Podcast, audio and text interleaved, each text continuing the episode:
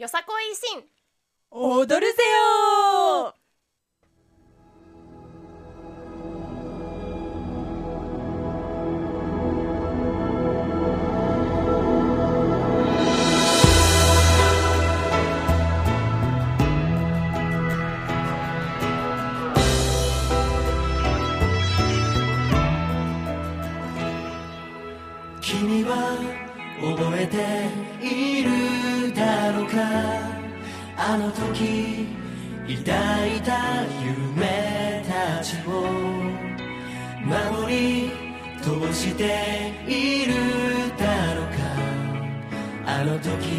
誓った約束を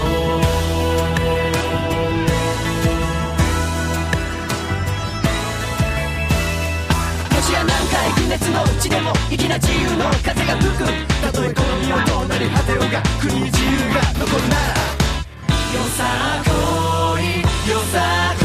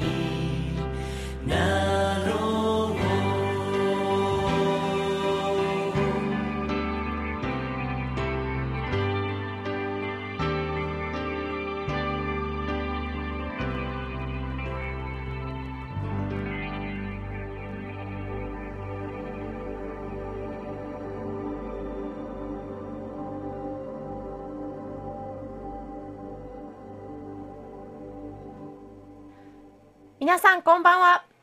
今週も始まりました。よさこい維新踊るぜよ。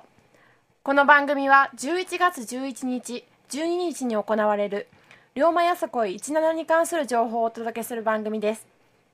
龍馬よさこいとは坂本龍馬のふるさと高知県のよさこい鳴子踊りや京都の共演袖触れまた中国地方で生まれた浦座など全国各地から学生チームが集結しこの京都の地で元気いっぱい舞い踊るお祭りですまずはこのラジオをお送りする私たちの自己紹介から始めますメインパーソナメインパーソナリティを務めます同志社大学4回生メープルこと浅田真子ですよろしくお願いしますはい。立命館大学4回生、浦千家こと松村香穂です。よろしくお願いします。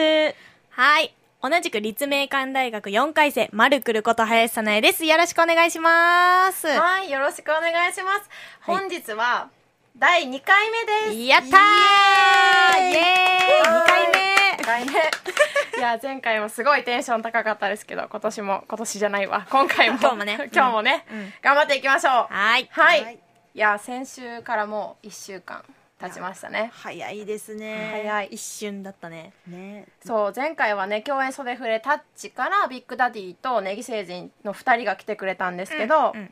すごく賑やかなラジオになりました。本当にいや賑やかだった。すごい面白かった、ね。私たちよりね、テンション高かったですよね、1回目から盛り上がりすぎましたね。はい、まあ、結構こう今まで知らんかったこう演舞の魅力とか意気込みとかを聞くことができてまたあのその聞いた上でもう一回タッチのあの思い火の演舞みたいなっていうのはすごく思った回でしたね。1回目は。い、やよかった。すごくよかった、はい第2回は第1回に引き続き、まあ、今回もゲストが来てくれてます。おまたゲスゲスト。多めですね。ゲスト多め。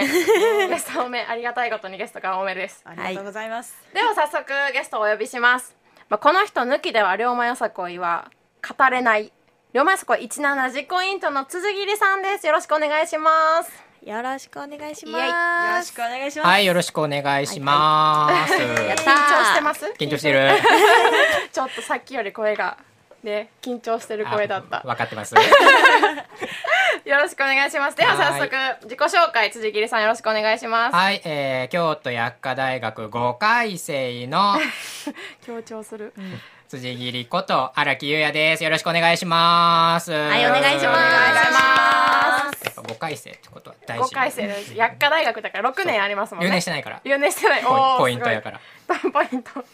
ありがとうございます。最初から。面白い感じで。このラジオもね第2回目ということで、まあ、私たちもまだまだ、まあ、2回目やしね。龍馬よさこいの魅力を伝えきれてない部分が多いと思うので、まあ、ぜひとも実行委員長の辻桐さんに龍馬よさこいの歴史とか魅力をお話ししていただきたいなと思っております。で私たち踊り手としか踊り手としてしか龍馬よさこいに参加したことがないので実行委員の立場から魅力とか教えていただけたらなと思っています、はい。それでは早速最初の質問に移りたいんですけれどもまあちょっと今更なんですが龍馬よさこいってどういうお祭りですか？すごい今更。そう今さ更あ。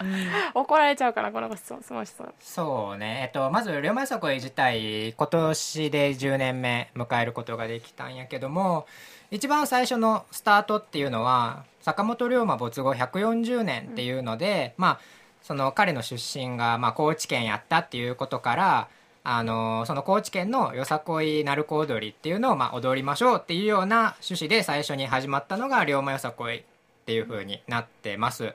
でまあ龍馬よさこい行ったら今ではなんかここの龍馬で踊って引退しますみたいなチームさんがまあ数々あると思うんやけども、まあ、最初は別になんかここで引退とかそういうのとかあんまりなくってほんまになんかあのよさこいのあの鳴子踊り踊りましょうみたいな感じでスタートして団体数も1 5 6団体ぐらいで最初スタートしててでそれからまあこうまた1年また1年っていう風になって今年10年目迎えたっていうようなことになってて、まあ次の年から30団体くらいになって、まあ、その次からまた徐々に増えてって、まあ、40から50団体くらいで、まあ、毎年毎年バーって行われてるっていうような経緯で、まあ、龍馬よさこいは今そうやね10年目迎えたっていうことになってます。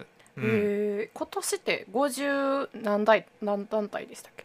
今年で577なので今までで一番多分多いんかな。そうですね。で最初が16団体かまあ3倍ぐらいぐらいですね。えすごいですね。すごい。参加者に来ていただいてね。本当にもうありがたい限りでございます本当に。うん。すごい。そんな歴史があって今年最多数。最多数最ね多なんかなんかの縁かもしれないですねこれすごいですね。で10年間の歩みを聞いたところで、はいはい。今年10年目ということでスタッフコンセプトがその10年目の挑戦10年目の挑戦そしうんうん。て次の10年へっていうことなんですけど、うん。このコンセプトってどういうふうになってこれに決まったかっていうのを教えてもらってもいいですか、まあ、まず10年目やったからその、まあ、10っていう数字を入れたくて個人的に。うん。10年目っていうのを何か入れたいなっていうふうに思ってたっていうのがまずあっって、でまあ第1回からこう最初16団体くらいからこうバーって始まってきた龍馬が、まあ、数を重ねて、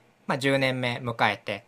でやっぱり10年目を迎えるって10年一昔みたいなことを言うと思うんやけども、うん10年ってやっぱり何かの区切りかなっていうふうに思っていてでこの10年目がうまくいくかいかないかで次の10年龍馬が20年目30年目っていうふうに続いていくのの一つのポイントになるかなっていうふうに思うので、うん、だからそういうような意味を込めて、まあ、まず10年目、まあ、10周年でアニバーサリーな回やからまあ、そこで何かできることをやっていけたらいいなっていうのももちろん一つあって10年目の挑戦何か10年目らしいこと、まあ、10年目らしいってなんやねんって話やけど まあそういうのをや、まあ、何かちょっと一味違うものをやっていけたらいいなっていうのと、まあそしてこの龍馬がまたきっかけになって次の10年だから次の10周年まあ言うたら20周年を迎えれるように、まあ、なったらいいなっていうようなのを込めてこの10年目の挑戦そして次の10年へっていうような、えーコンセプトにしています。そうだったんですね。全然知らなかったですよね。知らなかった10です年目の全然知らなかっコンセプトはホームページに載ってるから見てるけどそこまでの思いがあって羽ばたきそうですね。なんか次の10年へも橋渡しになるようなそう1年になればいいなっていういいふうにですね、うん思ってる。えそういえばそうですよね。あの何年前かはちょっと分かんないですけど辻切さんも踊り手として龍馬よさこいで踊られたことがありましたよね。2年から4年くらい前。今ロボットみたいな。ですドねラえもん的な。ドラえもん。えー、えー、でその時はその踊り手として龍馬よさこいに参加されてたと思うんですけど、うんうんなんで今回はその実行委員として関わろうと思われたんですか？えっとねあのーまあ、大体のチームが2年で引退する。まああの共演袖フレ協約課というチームにもともといたから、うちのチームは2年で引退やったんやけども、まあ、3年目もちょっと機会があって踊り手をやらせてもらうっていうのがあってでその時にその自分は3年目みんなは2年目までで3年目とかにマネさんとかボラスタさんとかをやってたんやけども自分はそのみんなが引退した同期の子たちがやってくれてる間に自分はずっと踊ってたから、なんか悪いなっていうのも半分くらいあって、で4回生以降はあまり踊らずにその恋やとか龍馬とか採点とか踊らずに極力みんなのサポートに入ろうっていうふうに決めててだからなるべくマネさんとかボラスタとかそういうのをあのやっていこうかなっていうふうに思ってたんやけどもまあそれで、まあ、今回5年になって5年5年そうやな年取ったな。しみじみ。まあその 4, 4回生の最後の時に龍馬でボラスタやらせてもらった時にまあ,、はい。あの縁があってあのちょっと統括みたいなことをさせてもらった、うん。ボラスタのリーダーみたいなのをさせてもらってでその時に、まあ、あの今回の龍馬の木村さんからまあお声がかかってちょっとあのどうやみたいなことを言われてまあ忙しいのももちろんあの自分の中で分かってたっていうのもあるんやけどもまあ何かねそこから、まあ、実行委員として見える祭りと踊り手として見えるお祭りって違うから、まあもう5年 生にもなって今1回生に「いや昔は」みたいな言ったらもうすごい長老感がすごいんやけどな、まあ、そういうふうな経験とかをすごいみんなにあの踊り手のみんなに還元できたらいいなっていうのは、まあ、ちょっと思ってた部分があったので、まあせっかくのいい機会いただいたことやしまあね龍馬でも踊ってたっていうのもあるのでそういうふうに実行委員長っていう立場でまあなんていうのかなまた一つ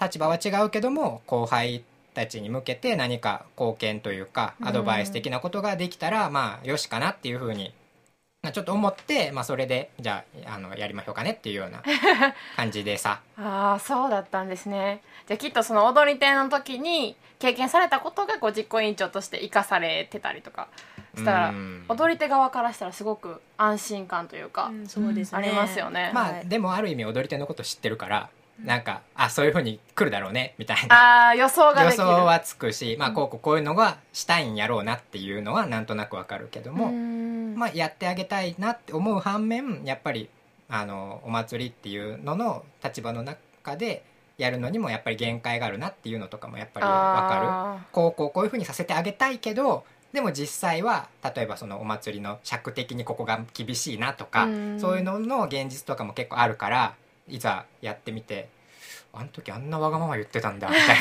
な。初めてわかること。も、ま祭りの TT がとか言ってたけどうん。祭りの TT 大変だなみたいな、タイムテーブルですタイムテーねブル。大変だなみたいなのが結構あるからそういうのも結構なんていうのかな今になって思い知らされるかなっていうのも、うん初めて気づくこともありますよね。うんあるかなって思う。5年目にしてな。龍馬よさこいで踊られてた時の思い出とかってありますか？龍馬で踊ってた時そうねなんかうん1回生の時に初めて先輩が引退するっていうお祭りが龍馬よさこやって、はい。まあ、みんなまだ高校3年生の頃 大学生では大ない。学生ではない頃にやってたんやけど その龍馬はすごい雨やっていうそのその年も雨やって、うん。でその時先輩から「いや雨降るから」とか言われながら、うん。あの五穀神社へ向かうあの坂を去年もこんな感じやったからって先輩に横で言われながら「大変っすね」って言いながらなんか遡ったとかいうのもあるしでそこで踊って衣装をチェンジした時にあのチェンジ衣装ってほら腰からペロンって地面の方に垂れるやんか。ね。帯にくっついてるから下に垂れてると思うんやけど、それが水たまりに使って踊ってる時にこうターンしてしゃがんだらポシャンって言ってあこれは沈んだ。って思って後で着なきゃ後で着いけなきゃいけないのにとか思いながら あの後になってきてうん。すっげえ冷たかったの覚えてる。浸水してますね。浸水してた。もうびっしょびしょやったお祭りごとにこうすごい結構思い出がねね。あると思うんですけど、う前回もそう龍馬よさこいの思い出話をしようとしたらすごい盛り上がって時間がないから途中で止めちゃったんですけど、はい。止められましたね。そうそう私と、はい、裏千家の話が。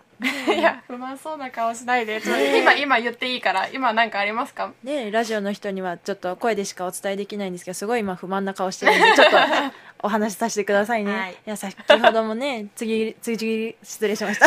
辻切さんがおっしゃってくださったようにやっぱ龍馬よさこいの時って雨が多いじゃないですか。だから毎年もうお願いだから雨降らないでっていうのを祈ってた覚えがありますね、うん涙の卒業式みたいな感じ。で涙の引退式みたいな、まあそう言ったら聞こえはいいんですけどやっぱ晴れてほしいですね。確かにそうですね。もう雨と涙で顔ぐちょぐちょ服ぐちょぐちょってね。浸水。まるちゃんは？まるちゃんまるくるは何かありますか？えっと私はあの1回生の時に京都三条商店街であのパレードを踊ったことがあるんですけど、はい。あのその時にあのメダルをこうパッてこうかけてもらって、はい。でやっぱメダルもらったら嬉しいじゃないですか、うん。であやったメダルもらったと思ってパッて振り返ったらお母さんだったんですよ。くれた相手が、はい。お母さんオチか。お母さんやったんやと思って。まあでもあありがとうっていうのを言ったんですけども、はいいやちょっと今さらっと言っちゃったけどまあね龍馬よさこいメダルがあって知らない人のために説明しておくと、はい。その毎年龍馬よさこいでは踊ってる姿がこう素晴らしいというかなんていうんやろな、うんうんうん。その目を引く人に向けて踊り手さんにメダルがプレゼントされるんですよ。でさらにね今年は10年目で、まあ、記念の年ということでメダルがアニバーサリーメダルっていうのになっててえちょっとこう毎年の金メダルみたいなやつより豪華になってます。うんこのメダルがもらえるのが、まあ、どこでしたっけ？このメダルがもらえるのが京会場。都の五穀神社龍馬会場やね。多分あのみんなの TT とかに載ってるあそうですね。龍馬演舞場とかかな。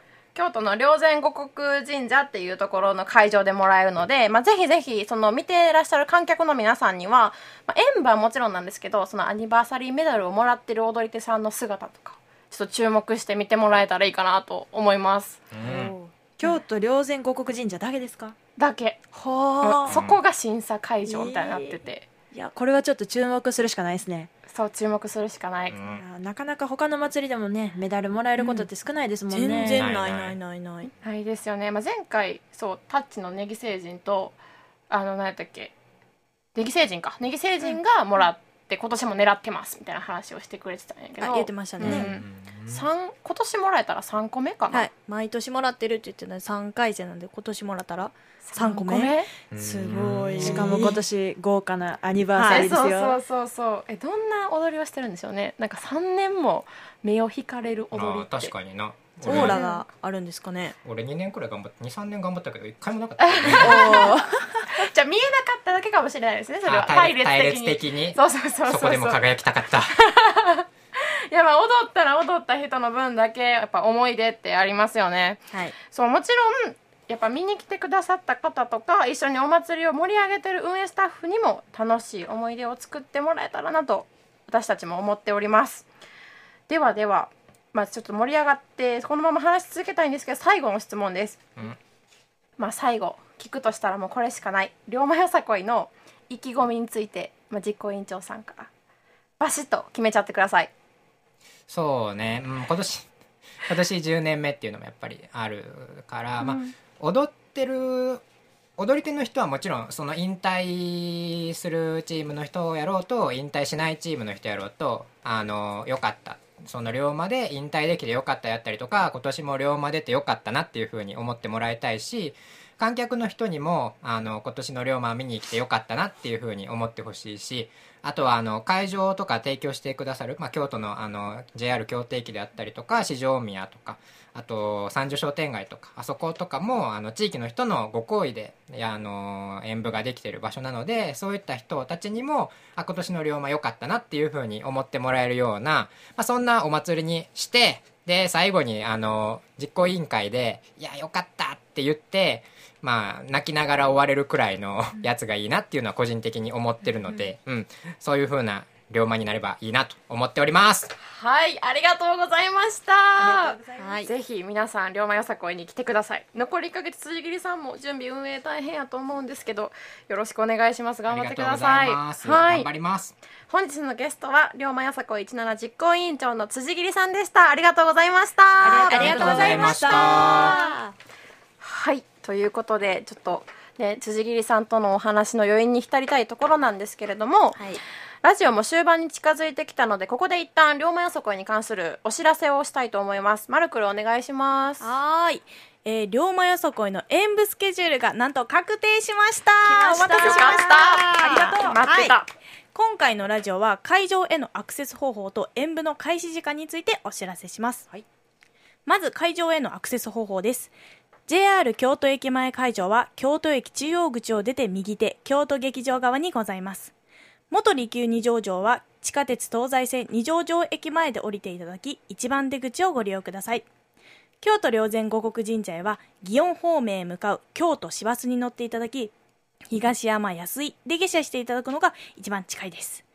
急な上り坂がありますのでお越しの際にはぜひ歩きやすい服装でお越しください。丸山公園音楽堂へは京都市バス祇園で下車していただき5分ほど歩いたところにございます。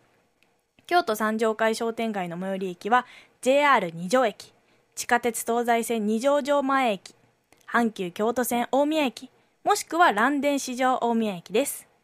市場大宮駅前ロータリーへは阪急京都線大宮駅蘭電市場大宮駅を出た目の前にございます。いや地図で見た時って会場が近い気がしたんですが歩いて行けるんですかね？うーん、まあ、歩いて行けないことはないんですけども、い。ちょっと歩くとしんどいかなとは思いますね。あはい。移動の際には地下鉄や市バスの一日乗車券持っといた方がいいですかね？そうですね。市バスの1日乗車券だとあの500円なのでおう。3回乗ったらもう元が取れるのでおぜひぜひ。安い。はい買ってほしいなと思いますね。ワンコイン。さすが京都の大学生の耳寄り情報ですね、はい、続いては演舞の開始時間についてお知らせです。まずは11月11日に行われる会場の開始時刻です。元利休二条城会場は11時スタート。京都霊山五国神社会場は11時50分スタート。丸山公園音楽堂会場は11時58分スタート。JR 京都駅前会場は14時2分スタートです。続いて11月12日に行われる会場の開始時刻です。京都霊山五国神社会場は9時30分スタート。市場大宮駅前ロータリー会場は11時スタート。京都三条会商店街会場は13時55分スタート。JR 京都駅前会場と元利休二条城会場は14時スタートとなっております。演舞の関係上タイムテーブルが変更になることもございますのでご注意ください。はい続きまして龍馬よさこい実行委員会からのお知らせです。龍馬よさこい17実行委員会ではお祭り当日の学生ボランティアスタッフを募集しています。ボランティア内容はお祭りの運営 MC 司会進行着ぐるみの3つから選べます。参加されるチーム関係者はもちろん一般の学生も参加できるのでぜひ参加してください。応募方法は、龍馬よさこ17の公式ホームページにアクセスしていただき、支えるボラスタページから必要事項を明記の上、送信してください。龍馬よさこ17実行委員会一同、たくさんのご参加お待ちしております。お知らせは以上です。はい、二人ともありがとうございました。はい、2回目ということで緊張せずにできましたか？慣れてきました？はい二人ともできましたね本当ですか？じゃあ次第3回になるんですけど第3回もテンション上げて頑張っていきましょうはい。第3回よさこい維新踊るぜよの方法は放送は来週金曜日本日と同じく21時15分より放送いたします。次回もテンション上げ上げで頑張っていきますので、ま、皆さんぜひ聴いてください。それでは最後に龍馬よさこい公式ソング堀浅尾さんの家路を聞いてお別れにしたいと思います。それではまた来週。バイバイ。バイバイ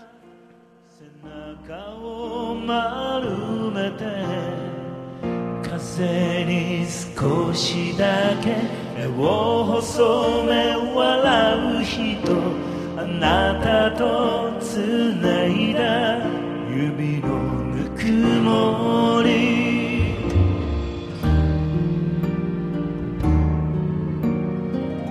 名前も知れずここに枯れてゆく花も冬にそっと息を潜めて新しい季節の足音を待つよ。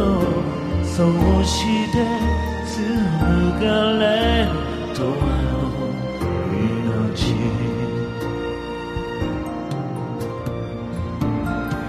探してもいつかなくしたものを見つけられない時もある。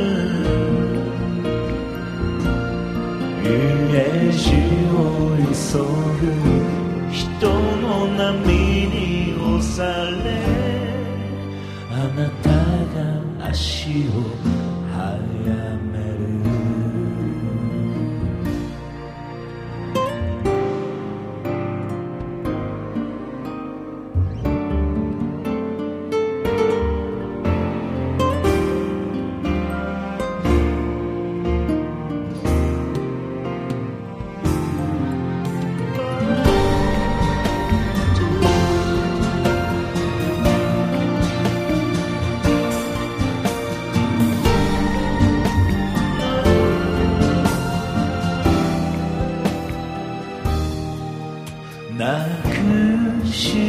し